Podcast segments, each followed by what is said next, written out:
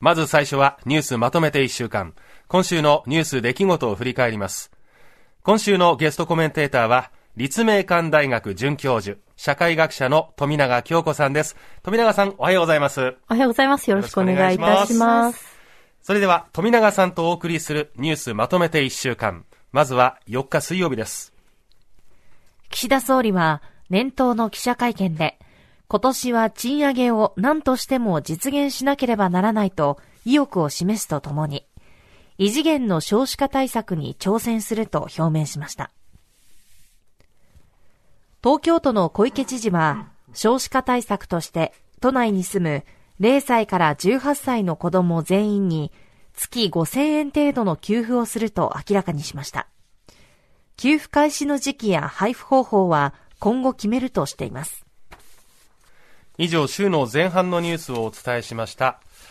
まずは岸田総理の年頭会見から振り返ろうと思いますが、このニュースについては富永さんいかがでしょうか？はい、こちらですね、大体30分くらいのあの年頭記者会見で、あのご覧になられた方も多いかと思うんですけれども、はい、あの賃上げと少子化っていうのが一つ、あ二つ大きい文脈であって、どちらの文脈でも女性っていうことに言及されるわけですよね。はい、つまり女性の非正規雇用等にもあの対応していく必要があるし、うん、少子化となればやっぱりワークライフバランスですとか、そういった女性の働き方みたいなものも見ていく必要があるっていうことなんですけども、はい、これで少し上な話になっちゃうんですが、思い出されたのが、私今学会でダイバーシティ委員会っていうところに入ってまして、え。それで外国人のあの同僚の先生とか、はい、障害をお持ちの方から言われるのが、よくなんか日本の文脈だと、多様性があると、職場が活性化するとか、はい、あの、会議に多様な人たちがいると、議論が盛り上がって、これだけ生産性がアップするよ、みたいな言われ方をすると、はい、で、それでいいのっていうことをよく言われるんですよね。つまり、少数者を大事にするって、その人たちの権利とか人権の問題であって、それがいつの間にか、なんか多様性要因というか、なんか生産性を上げるために多様性が大事なんだみたいな話になってきてないかっていう話をされて、その時は、なんか言葉ではわかるけどピンときてなかったんですが、ええ、なんか年頭の記者会見を聞いてると、ちょっと、その、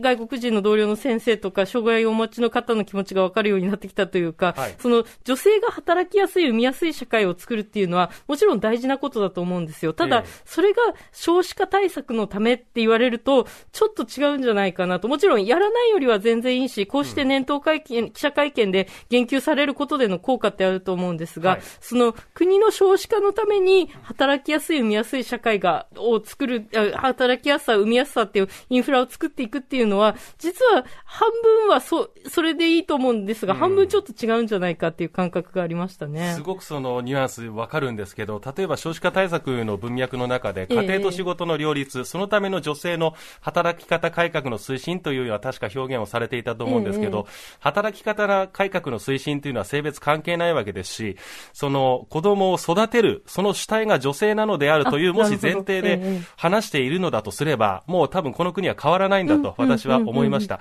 だから本当に、あの、富永さんおっしゃるように、あの、話をするためのその材料として多様という言葉を使い、様々な境遇に置かれている方々を持ち出すのではなくて、もうすべてにおける人権というトータルで考えて話をしていただきたいと、多分言うことですよね。そうですね。えー、賃上げについてはいかがですか？そうですね。なんか、賃上げについても、もちろんその国際競争力みたいな文脈でもあると思うんですが、はい、その、まずは賃金上がらないと生きていけない人がこれだけいるんだよっていうことですよね。ええ、例えば、その、炊き出しみたいなものを利用する方が増えたりとか、支援、あの、貧、貧困層への、その市民団体の支援みたいなものが非常に膨れ上がってるって、はい、いろんなところで言われてるわけですよね。だから、もちろん、賃上げをして競争力を獲得していくとか、は、あの、より働ける社会に、あ、働けるというか、その、より生産性の高い社会にしていくっていうのもそうなんですが、まず、それをしないともう生きていけない層がいるっていうことですよね。うん、そうですよね。えーニュースの記事など参考にしますと、現金給与の総額に関しては少しずつですが増えてはいるそうです。ただ、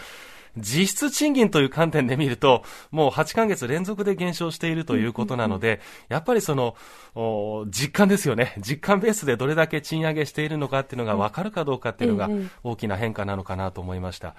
一方で、この総理の年頭会見で、まあ、少子化対策に触れていた岸田総理ですけれども、小池都知事は小池都知事で、0歳から18歳の子供に月5000円程度給付という話を、やはり年頭の職員向けの会見、ええ、挨拶で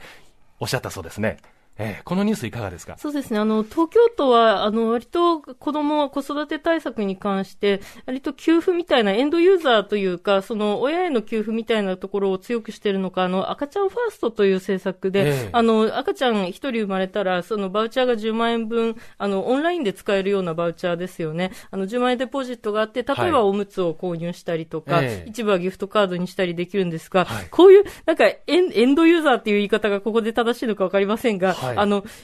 直接上げちゃう形式？例えばまあ月5000円にしても、ええ、あの、一括で10万円にしても、それってすごくシンプルで分かりやすいんだけれども、はい、一方で、このやり方がベストなのか、他にもっとやり、いいやり方があるんじゃないかっていう想像力が、極めて働かせづらくなるなと、これは自分が当事者だからかもしれませんが感じたんですよね。え、例えば、その、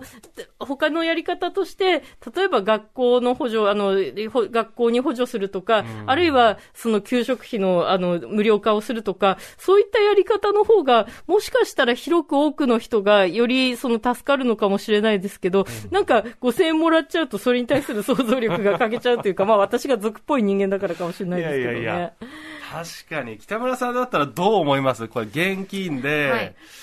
が現金というかギフトカードですか？今のお話は。あ、えっと、そう、あの、赤ちゃんファーストの方は、いわゆるギフトカードというか、バウチャーみたいなものですよね。うん。うん、で、今、小池知事のニュースの方では、これ、給付の5000円の話、えー、ちょっと別個なんですけれども、えー、月5000円っていうふうに聞いて、どうですか？ええー、うん、子供が生まれて、どのぐらいの費用が果たしてかかるのかっていうのが、私は全くわからない中で答えますと、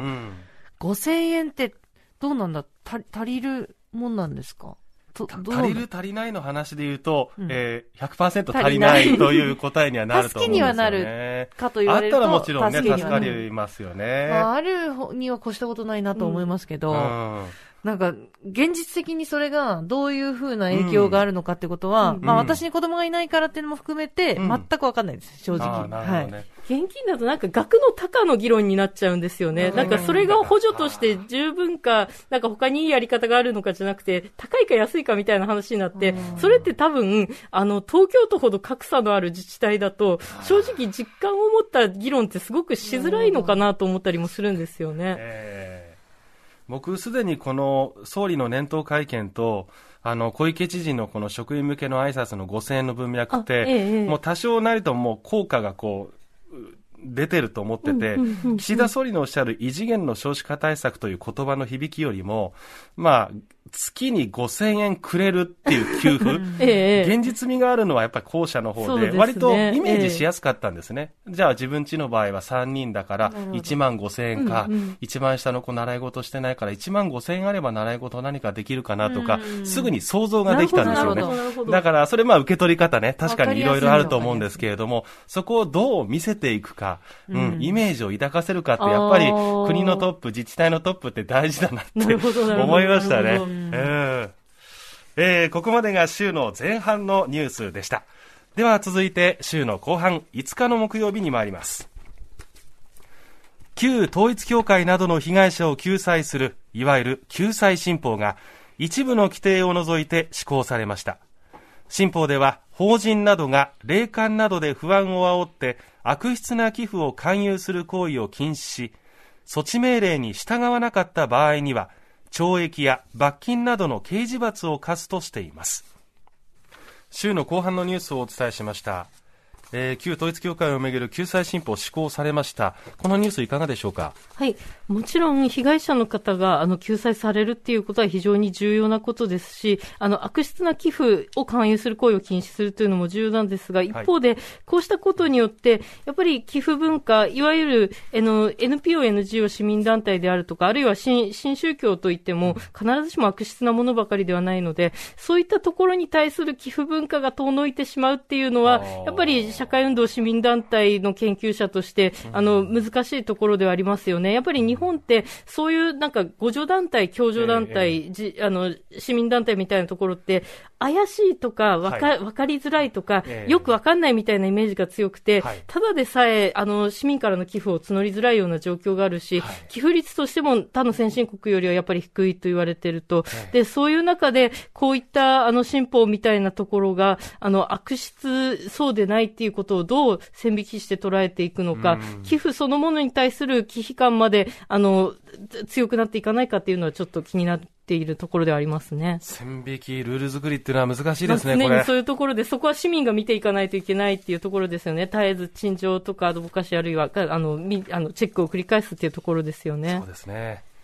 そしてその他にもいろいろなニュースがあるんですが、木曜日のニュースです。プロレスラーの木村花さんの母、京子さんをインターネット上で中傷したとして、東京都内の40代の男性が書類送検されました。このニュースどうでしょうか？こういったトピックって今はちょうどシーズンなんですが、学生が割と卒論で議論しがちで、やっぱり SNS って一つ彼らにとって大きいテーマなんでしょうね。はい、で、よ、よくあの、結構その利用率なんかを見て議論されるのが、SNS のアクティブユーザーって実はやってる人が思ってるより結構少なかったりするわけですよね。はい、だからこそ、ひどさがわかんない、問題のひどさがわかんない人って結構いるというか、関係ない人にはとことん関係ないと、SNS 利用してないと、いや、ちょっと悪口言っただけでしょ？くらいに捉えてる人っていうのもいなくはないっていう議論があって、それはすごく興味深かったというか、つまり、あの、多分世代とかにけで顕著だと思うんですが、年長の方が使ってなかったり、あるいは20代と30代で使ってる SNS が違ったりして、リアリティが分かち合えないみたいなことってあると思っていて、だから、その、こういった中傷、SNS 上の中傷の悪質さみたいなものを利用してない人も含めて伝えておく必要もおそらくあるんだろうなっていう感じはしますね。あとはその、SNS に書き込まれた内容がね、やっぱりその書かれた受け手、受け手がどう感じるかっていうのは、これなかなかこう人によってそうです、ね、千差万別だと思いますね。えーうん、あの、伊藤詩織さんと、あと、えー、クートゥーの石川由美さんが記者会見されてた時に、はい、いや、使って、あの、悪口言われたなら使わなきゃいいだけの話でしょって言われるんですけれども、ん。なんで被害を受けた自分たちが SNS 使うのを遠慮しなきゃいけないのかっていうことをおっしゃっていて、はい、あそれはすごく考えるところではありましたよね。えー、ここまで今週1週間のニュースまとめてお伝えしました。